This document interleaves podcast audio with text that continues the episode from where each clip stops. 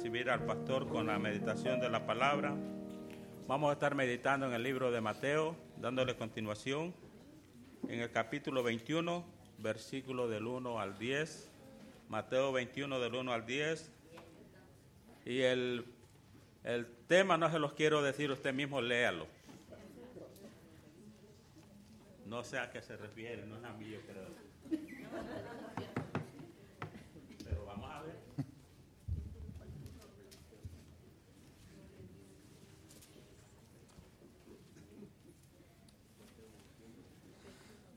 Muy buenos días, hermanos. Ah, fuente de la vida eterna. Eh, estamos para leer lo de la entrada triunfal de Jesucristo y sabemos que en esa semana, eh, según como dice Juan, que Jesús estaba en Jerusalén y, dijo, dijo a, a la multitud que Él era, ah, yo soy el agua viva, ¿verdad? Les dijo, el que bebe de mí tendrá vida eterna. Ah, también se lo dijo a la mujer samaritana. Ah, e- ese aspecto de que vamos a Cristo y dependemos de Él ah, e- es bastante importante. Cuando estás en un desierto, necesitas una fuente de agua viva, o si no, no vas a vivir. Y entre poco estaremos tomando la Santa Cena y tenemos los elementos atrás, no sé si cogió uno al entrar, pero eh, es una manera simbólica para decir de nuestra necesidad de un Salvador, que sin ah, participar de Él no, no tenemos vida eterna. Estamos en Mateo capítulo 21 y ah, estaremos leyendo los primeros 10 versículos. Ah, Mateo capítulo 21, eh, empezando en el versículo 1, si podéis poneros de pie para la lectura de la palabra de Dios. Leemos la palabra del Señor. Cuando se acercaron a Jerusalén y vinieron a Betfage, al monte de los olivos, Jesús envió a dos discípulos diciéndoles, Id a la aldea que está enfrente de vosotros, y luego hallaréis una asna atada y un pollino ah, con ella. Desatadla y traédmelos. Si alguien os dijere algo, decid, el Señor los necesita, y luego los enviará. Todo esto aconteció para que se cumpliese lo dicho por el profeta cuando dijo, Decid a la hija de Seón, he aquí tu rey viene a ti, manso y sentado sobre una asna, sobre un pollino, hijo de animal de carga. Y los discípulos fueron y hicieron como Jesús les mandó, y trajeron el asna y el pollino, y pusieron sobre ellos los- sus mantos, y él se sentó encima. Y la multitud, que era muy numerosa, tenía tendía sus mantos en el camino, y otros cortaban ramas de los árboles y las tendían en el camino. Y la gente que iba delante y, y que iba detrás clamaba diciendo, Osana al Hijo de David, bendito el que viene en el nombre del Señor, Osana en las alturas. Cuando entró en Jerusalén, toda la ciudad se conmovió diciendo, ¿quién es este? Oremos. Padre Santo, gracias por este día, gracias por esta oportunidad para mirar tu palabra. Te pido ahora, Padre Santo, que tú nos puedas ah, iluminar, eh, que tu Espíritu pueda iluminar nuestras mentes. Padre, es una historia muy conocida y a lo mejor ah, está la tentación de decir, pues ya sé lo que ocurre acá. Pero ayúdanos a prestar atención al texto y aplicarlo a nuestras vidas. En el nombre de Cristo lo pido. Amén. Podéis sentaros. Ah, el título lleva un, un burro ah, y la verdad no sé si un, un burro es ah, ofensivo en, en vuestro país, eh, pero en verdad, para ser más técnico, estamos hablando de, de una asna. Ah, y, y- y- da curioso lo que está ocurriendo en esta, en esta narración. Ah, los países muestran su poder, en cierta manera, ah, con los aviones que tienen para sus líderes. México se acaba de comprar un Boeing 787 Dreamliner, nuevecito de paquete. Bellísimo. creo que estaba en 250 mil millones de dólares, ¿te imaginas? Ah, para darle vuelta al, presidente. Ah, Alemania tiene un ah, Airbus A340, que es un, poco, un poquito más grande que el, el 787 Dreamliner. Y, y, un montón de dinero, creo que eran 270 mil millones de dólares por ese avión. Tiene, supuestamente tiene toda una clínica e, en el avión, por si acaso, que le da un malestar a alguien, pues ahí le pueden atender ahí en pleno aire. ¿Te imaginas? Ah, Estados Unidos y, la China y la India usan el uh, Boeing 747, que es ese de dos plantas y todo, enorme. Ah, creo que el, más caro es este de la Arabia Saudita. Ah, enorme eh, el avión de, Airbus. Y, en cierta manera lo que están demostrando es, es su poder, sus riquezas, ¿verdad? Ah, y, así llegan. Llegan a, estas reuniones que tienen y llegan con sus aviones y con todas las personas. y, así muestran en cierta, en cierta manera su poder. En el contexto que hemos estado mirando, hemos visto que Jesús ha estado enseñando el significado del reino de los cielos. ¿Qué es el reino de los cielos? Y, en, este aspecto, ah, lo que ha estado presentando Jesús es totalmente contrario a lo que viene natural, a, lo que cuando uno siente hacer algo, usualmente no son características del reino de los cielos. Es más, tenemos que muy a propósito leer lo que Jesús hace y lo que Él hizo para, ah, para ponerlo en práctica, porque lo que no viene naturalmente de lo que queremos hacer. Y lo que vamos a estar mirando hoy es que cristianos deben ah, mostrar, ah, cristianos muestran que son discípulos de Cristo cuando viven cerca de Jesús y le obedecen. E, es lo que vamos a estar mirando, que cristianos muestran que son discípulos de Cristo cuando viven cerca de Jesús y le obedecen. Y la primera cosa que vamos a mirar es que ellos eh, que están cerca con Jesús. Hay que estar cerca con Jesús. vemos aquí en versículo 1, ah, otra vez ah, seguimos el rumbo hacia Jerusalén. Ya se están acercando, están en el monte de los olivos y, ah, y llegaron a un pequeño pueblo en el lado este del monte. Si Puedes imaginarte un monte, en el lado oeste está el pueblo. Y Jesús tiene una petición de sus discípulos. E, es más, dice que Jesús envió, los mandó, les dijo que fuesen. E, es la forma verbal de la palabra apóstol, que, ah, que significa ser enviado. Él envió a dos de sus discípulos. Y, es bastante interesante que decidió usar sus discípulos para este, este mandado. Ah, ¿Por qué decidió usar sus discípulos? Vamos, que ha estado con una multitud de personas. Ah, de, ir a buscar un, asna, buscar un burro, una burra. Ah, no, la verdad no, no, hace falta un discípulo, ¿verdad que no? Cualquier niño lo agarra y, se lo lleva, ¿verdad? ¿Por qué decide Jesús un discípulo para enviar a hacer esto. Esto como que no requiere así entrenamiento espiritual para estar haciendo esto. Esto es como lo más básico que te busca cualquier persona que tenga un pulso y que ellos vayan y lo buscan, ¿verdad? Pero Jesús decide usar sus discípulos, aunque tiene toda una multitud de personas que lo están acompañando, decide usar sus discípulos para hacer su obra.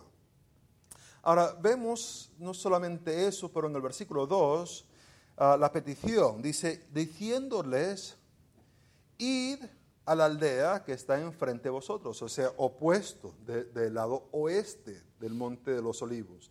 Están en el lado oeste, tienen que ir al, lado oeste. Ah, y luego hallaréis una asna atada. ¿Cuántas asnas debe estar atado en un pueblo en ese tiempo? Me imagino un montón. Ah, es que todo el mundo tiene uno. E, es un animal de, obrero. E, es un, e, es un, animal que se usa para hacer obra agrícola. Ah, entonces, ¿te imaginas escuchando esta petición? Vas a encontrar una asna atada. Pues eso va a ser en cada casa. Pero no solamente eso, ah, pero con un pollino, o sea, con, eh, el, crío de, del asna. Ahí van a estar ambos. Entonces, de, todas las casas que tienen una, una asna atada, tienen que buscar uno que tiene ahí e- el hijito, el burrito, ¿verdad? El burrito sabanero que va con, con ese. E- ese es el que tienen que encontrar. ¿Te imaginas tener que hacer esa investigación?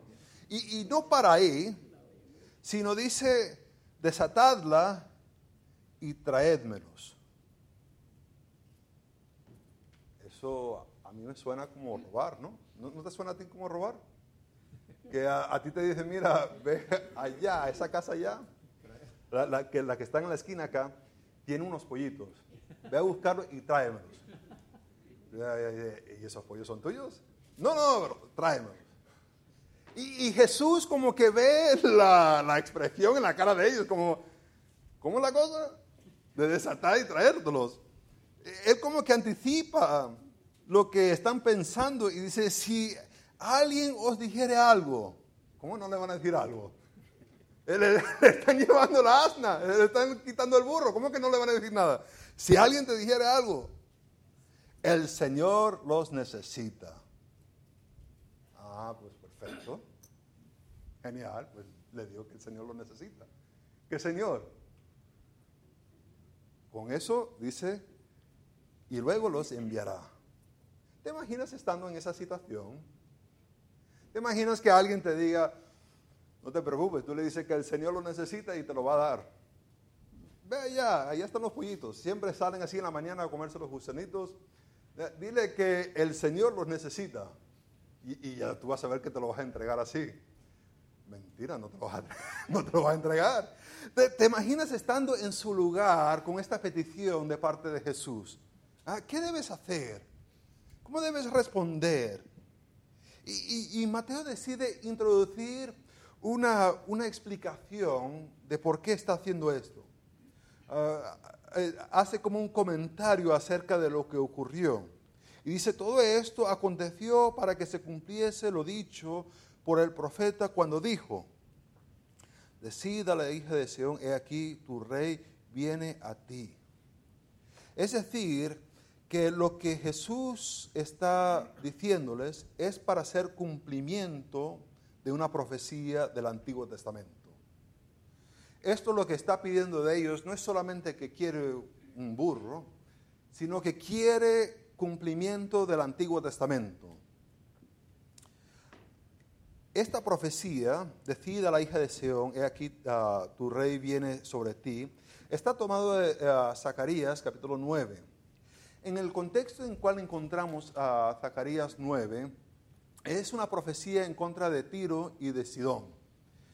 Dice que Tirón y Sidón habían sido muy sabios y habían construido fortalezas. Tenían protección, tenían muros, tenían la manera para eh, entrar en su ciudad y estar protegidos. No solamente que habían construido con sabiduría, pero ellos eran, ah, tenían plata. Dice que tenían tanta plata, pero tanta plata que era como el polvo. ¿Te imaginas un, cierto, eh, en un país así ah, desierto, ah, árido, que, siempre hay polvo? Así hay plata eh, eh, para ellos. Y, es una, eh, son dos reinos que tienen sus fortalezas, tienen su plata, pero Dios los iba a juzgar. Aunque eran muy fuertes, iban a ser juzgados. Aunque tenían mucho dinero, iban a ser juzgados. Aunque se habían protegidos, iban a ser juzgados. No había una manera para ellos escaparse de lo que Dios iba a hacer ah, con ellos. Y en contraste de esta fuerza, de esta ah, riqueza, está un contraste con el Mesías que iba a venir. Y el contraste es este versículo. Y ah, decid a la hija de Sión, he aquí tu rey viene a ti. Manso. Los de Tiro y de Si- Sidón no eran mansos. Mansos y sentados sobre una asna. Así era. Ahora, ¿por qué una asna? ¿Por qué, por qué el burro? Vamos a decirlo así, más fácil. Ah, ¿Por qué un burro? Porque es un animal de carga, es un animal de trabajo. Ah, no hay manera de verse bien montado sobre un burro, ¿verdad que no? O sea, es decir, no hay una manera elegante de montarse en un burro. Los burros tienen las piernas un poco más cortas. Entonces tiene que tener las piernas, uno que se monta tiene que tener las piernas un poco abiertas, porque o si no le va a ir los pies así ar- arrastrando en, en la tierra, ¿verdad que sí? Entonces, ¿te imaginas estando montado? Pues tiene que tener las piernas abiertas y ahí van tus piernas ahí, mientras que va caminando, ¿verdad? No hay manera elegante de montarse en un burro. No, no hay. No, no existe la manera para uno ah, decir, mira, mi- mira, lo, lo educado, lo sofisticado que soy, tráeme el burro. No, no hay manera de uno aparentarse poderoso. Uno ve que viene montado sobre el caballo, no sé, en, en Caracas está el Simón Bolívar, ahí enfrente de la casa, con, montado sobre el caballo. El hombre se ve, de lo que entiendo, era un poco corto, pero se ve majestuoso en- encima de su caballo. En un burro no se ve majestuoso, para nada. No hay manera de mirarse majestuoso. Y es lo que es interesante de esto. No hay manera de montarse, no hay manera de cabalgar. Los, que han pintado han tratado de, de- de ponerlo, no sé si han visto, ponen a Jesús así sentado de lado, pero aún así, pues tienen que ir las piernas cabalgando. No hay manera de hacer esto elegantemente. Y es el- la cosa que está mostrando Jesús, que es humilde. Y su animal es un animal de trabajo, de carga. E- e- Es un animal que sirve para servir, no para lucirse bien. Ahora, cuando miramos esto, creo que hay dos observaciones y dos aplicaciones. Vamos a mirar las, las- las dos observaciones primero. La primera es que Jesús necesitaba una asna. Dice en el versículo 3, si alguno os dijere algo, decir que el Señor los necesita. Y la pregunta que nos tenemos que hacer es, ¿en qué sentido necesita Jesús una asna? Eh, Ha estado Jesús hablando que es el Hijo del Hombre, eh, eh, Daniel capítulo 7, el que viene al lado del anciano de días que establece un reino, un reino que es eterno.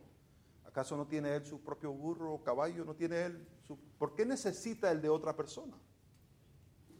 ¿Acaso no es rey soberano sobre todo? ¿No tiene él sus propias cosas para andar por ahí?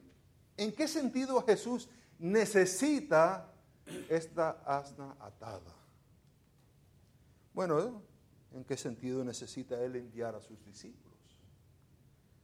Y la respuesta de eso es que no los necesita, pero él en su plan soberano decidió usar una asna. Y decidió usar discípulos para su obra. Y esto tenlo en cuenta, ponlo ahí en su mente, porque vamos a llegar a Mateo capítulo 28. A lo mejor ya entre otro año, pero llegaremos a Mateo capítulo 18. Y ese Mateo de capítulo 18 que él va a enviar a quién? A ángeles a predicar, a ángeles a ser discípulos, a las piedras a clamar. Va a enviar a sus discípulos. ¿Por qué? Si fallamos tanto. Porque es el plan soberano de Dios de usarnos a nosotros para su honra y su gloria. Que es bastante curioso. La segunda observación es que ¿qué líder político se monta en un burro? ¿Te, te imaginas la, las Naciones Unidas allá en Nueva York? Vienen llegando los aviones de todo el mundo a, a reunirse. ¿Te imaginas si, si, se aparece el presidente de un país y con las piernas abiertas? Porque, o si no, se le va a arrastrar. Y ahí va. Ahí lo deja. ¿Cómo se burlarían de él? ¿Cómo se burlarían de él la, la, los periódicos?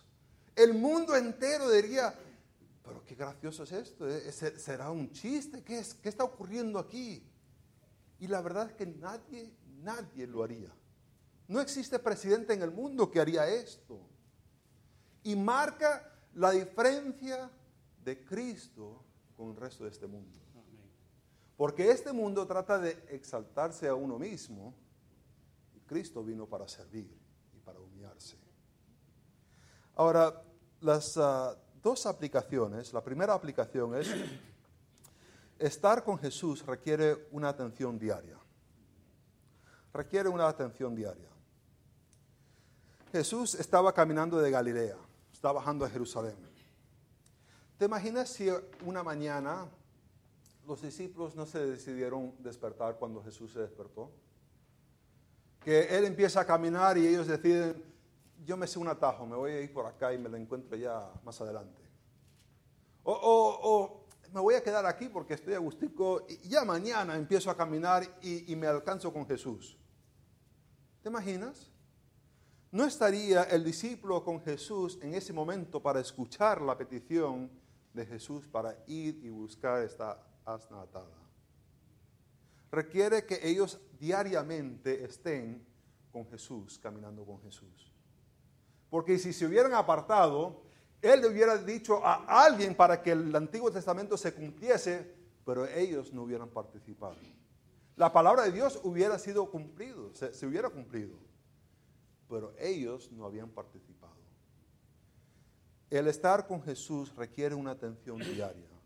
¿Cómo hacemos esa atención diaria? Lo hacemos por medio de la oración. Y no estoy hablando de solamente como solemos hacer, hablarnos a uno mismo, estamos en la tienda y estamos pensando, ay, quiero esto, quiero aquello.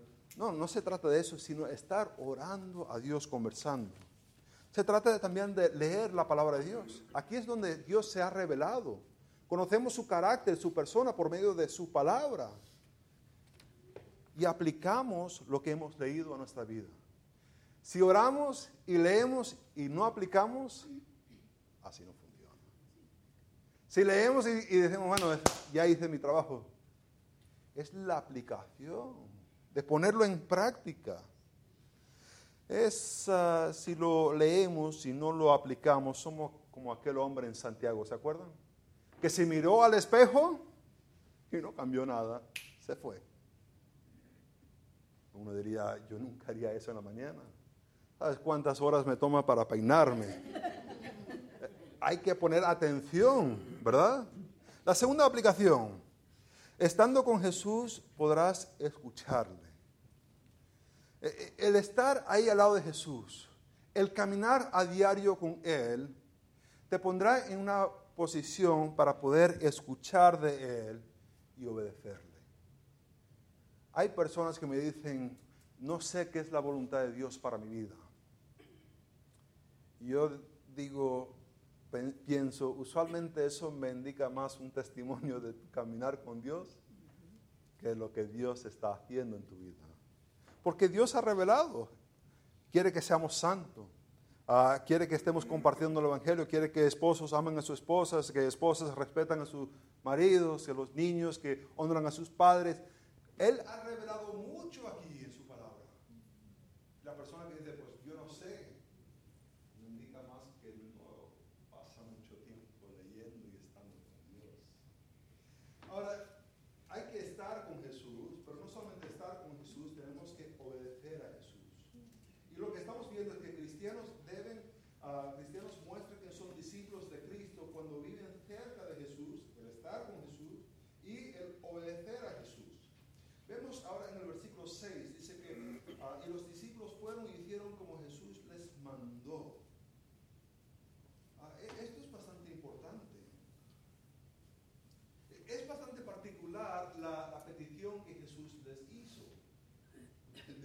agora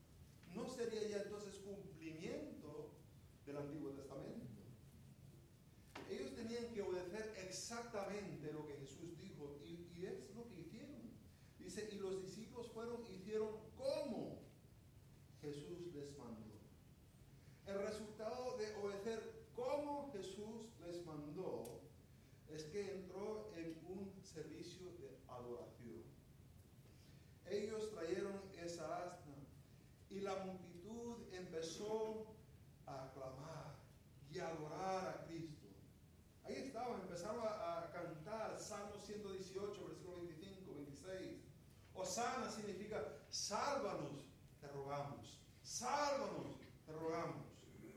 Hijo de David está reconociendo que es su rey. E, e, e, está queriendo exaltar al Señor. Entraron en un servicio de adoración. ¿Por qué? Porque hubo unos discípulos que decidieron obedecer la palabra de Dios y no inventarse otra cosa. No ponerse a pensar y debatir, sino que fueron y obedecieron. Vemos aquí que uh, hay dos grupos de personas, y, y, no es para hablar mal, pero está la multitud que está adorando a Jesús, y podríamos decir que ellos son como los cheerleaders, ¿verdad que sí? Están ahí levantando la, la, las palmas, están poniendo, pero están después los discípulos que obedecen la palabra del Señor. Ellos también están adorando, pero sirvieron antes de adorar. ¿En cuál grupo encajamos nosotros? ¿Somos los que nos gusta adorar o somos los que servimos y adoramos? Hay una diferencia entre los dos, porque unos son discípulos y la otra es la multitud. Ahora, vemos acá que esto no es la primera vez que ocurrió esto, sino que lo vemos en Éxodo capítulo 4, cuando Moisés obedeció la palabra de Dios y le dijo a Israel que Dios lo envió a él para librar, en el versículo 31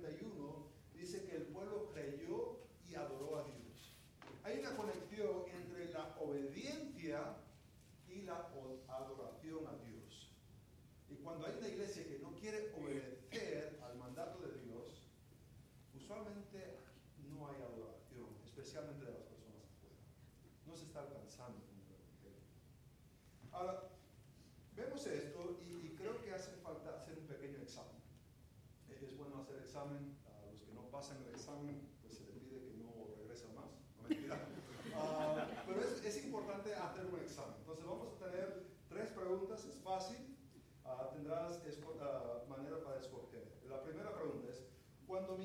Está gritando en la tienda, ¿qué hago? ¿Me importa lo que piensan los demás de mí?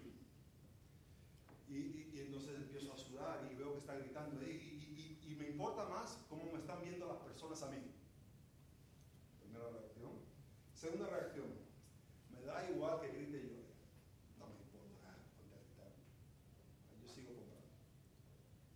O tercero, sirvo a mi hijo con humildad. Trato de averiguar qué está pasando. ¿Por qué está gritando? ¿Qué le hace falta? A veces es que su corazón está en rebeldía, ¿verdad?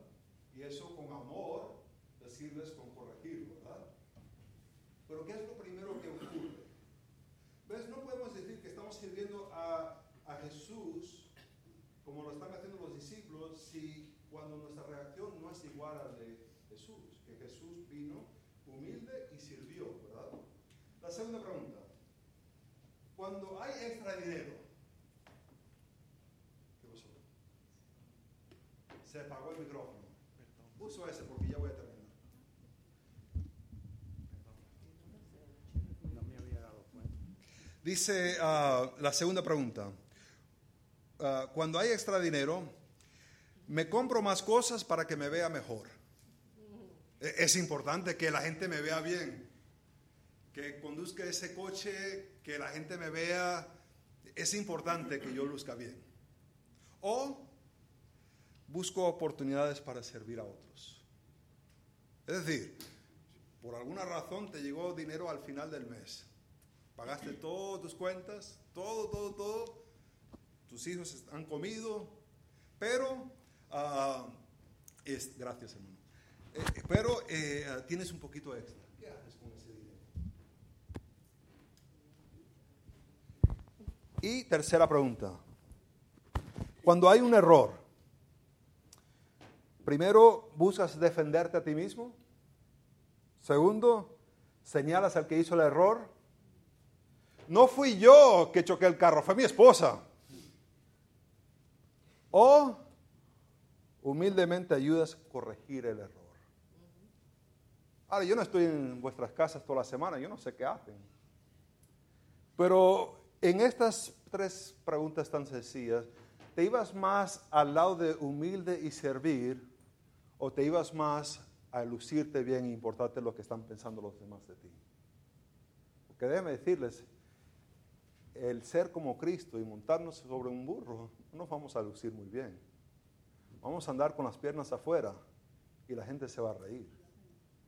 Ahora, para concluir, vemos que Cristo, cristianos muestran que son discípulos de Cristo cuando viven cerca de Jesús y le obedecen. Y la pregunta es, ¿le estamos obedeciendo? Y para responder esa pregunta tenemos que mirar el versículo 10. Dice, cuando entró en Jerusalén, toda la ciudad se conmovió diciendo, ¿quién es este? Dependiendo cómo usted responde a esa pregunta, depende cómo hizo en el examen. Para algunos dijeron, pues Jesús es un buen maestro que yo trato de seguir. El autor C.S. Lewis en su libro Mero Cristianismo dijo que Jesús no aportó esa opción con las declaraciones que dio Jesús, o, es un lunático, o es el diablo, o es el Hijo de Dios. Pero un buen maestro no puede ser, no con las cosas que él dijo. O es un lunático, o es el diablo, o es Jesucristo. A lo mejor tú dices, yo respondo esa pregunta con, Él es mi Salvador, y yo digo, amén, qué bendición. Significa que un día reconociste que eras un pecador no había nada que pudieras hacer para alcanzar la salvación, no había nada que pudieras hacer para alcanzar misericordia. Pusiste tu fe en lo que Jesucristo hizo en la cruz, en su obra redentora, que murió, fue sepultado y resucitó y ascendió a la diestra del Padre por ti. Te dio su justicia, Él llevó tu pena y ahora eres salvo. Pero Cristo vino a ser más que solamente un Salvador. Ojalá que no sea solamente tu, tu Salvador, pero que también puede ser que es tu Señor. Que tú eres un discípulo de Cristo. Tú eres una persona que acude a, obedecerle. No, no hay sentido en este mundo excepto en servir a Dios.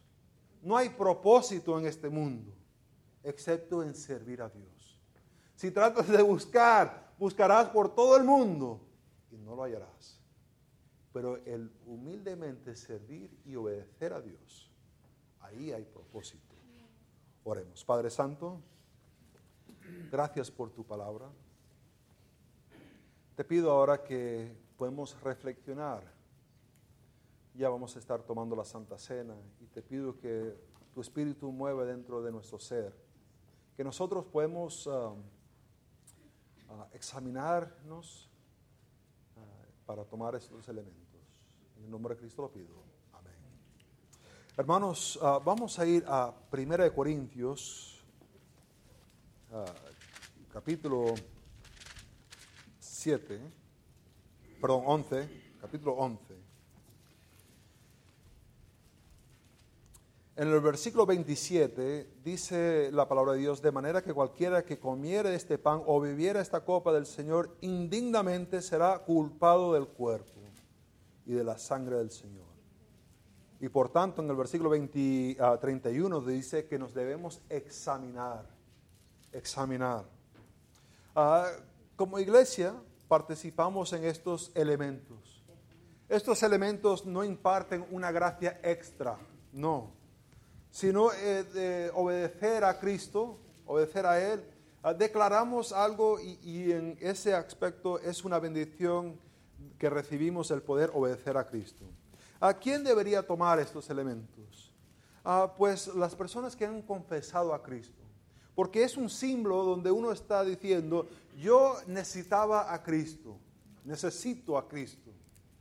No había manera para yo mismo salvarme. Y con esto simbólicamente muestro mi necesidad de estar ah, en una relación con, Dios por medio de Jesucristo. Ah, si no has aceptado a Cristo como tu Salvador, ah, a lo mejor sería mejor dejarlo a un lado y, no participar en este momento. Dice en el, en el versículo 23, Porque yo recibí del Señor lo que también os he enseñado, que el Señor Jesús, la noche que fue entregado, tomó pan. En la parte de arriba hay un plástico claro y se puede levantar el plástico y se puede retirar el pan.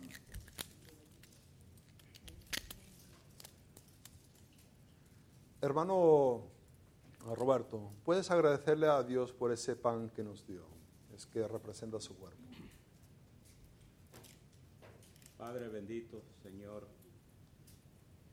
te damos gracias por darnos esta oportunidad, Señor, de estar celebrando, Señor, estos elementos que nos recuerdan el sacrificio que tú diste a través de tu Hijo, enviándolo, Señor, a morir para que todo aquel que en Él crea no se pierda, mas tenga vida eterna.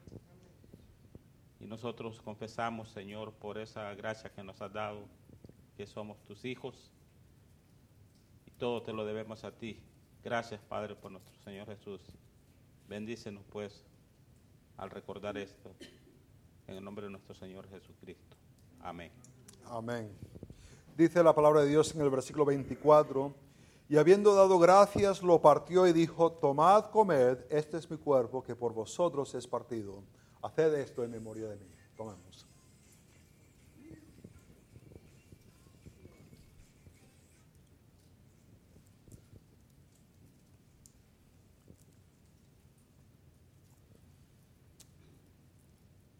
Sabemos que sin el derramamiento de sangre no hay redención por pecados.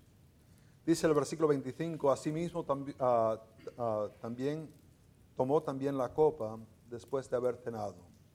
Está este plástico morado y se puede abrir la copa.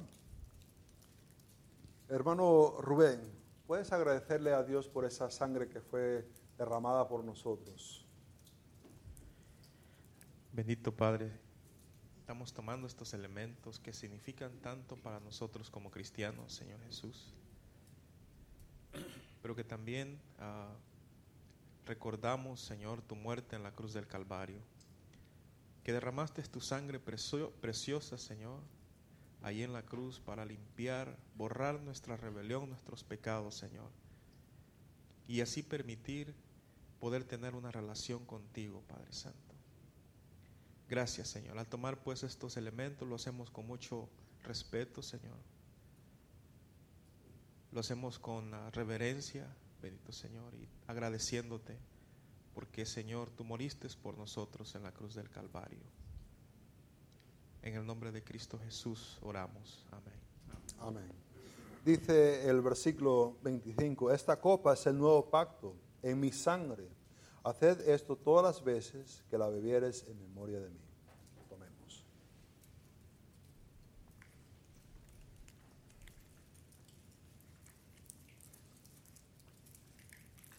Siempre me emociona el versículo 26 porque dice, así pues todas las veces que comieres este pan y bebieres esta copa, la muerte del Señor anunciaréis hasta que Él venga de una manera simbólica hemos compartido el Evangelio, nuestra necesidad de un Salvador que hemos tomado para nosotros mismos. Hermano, por favor, diríjanos nuestra última canción.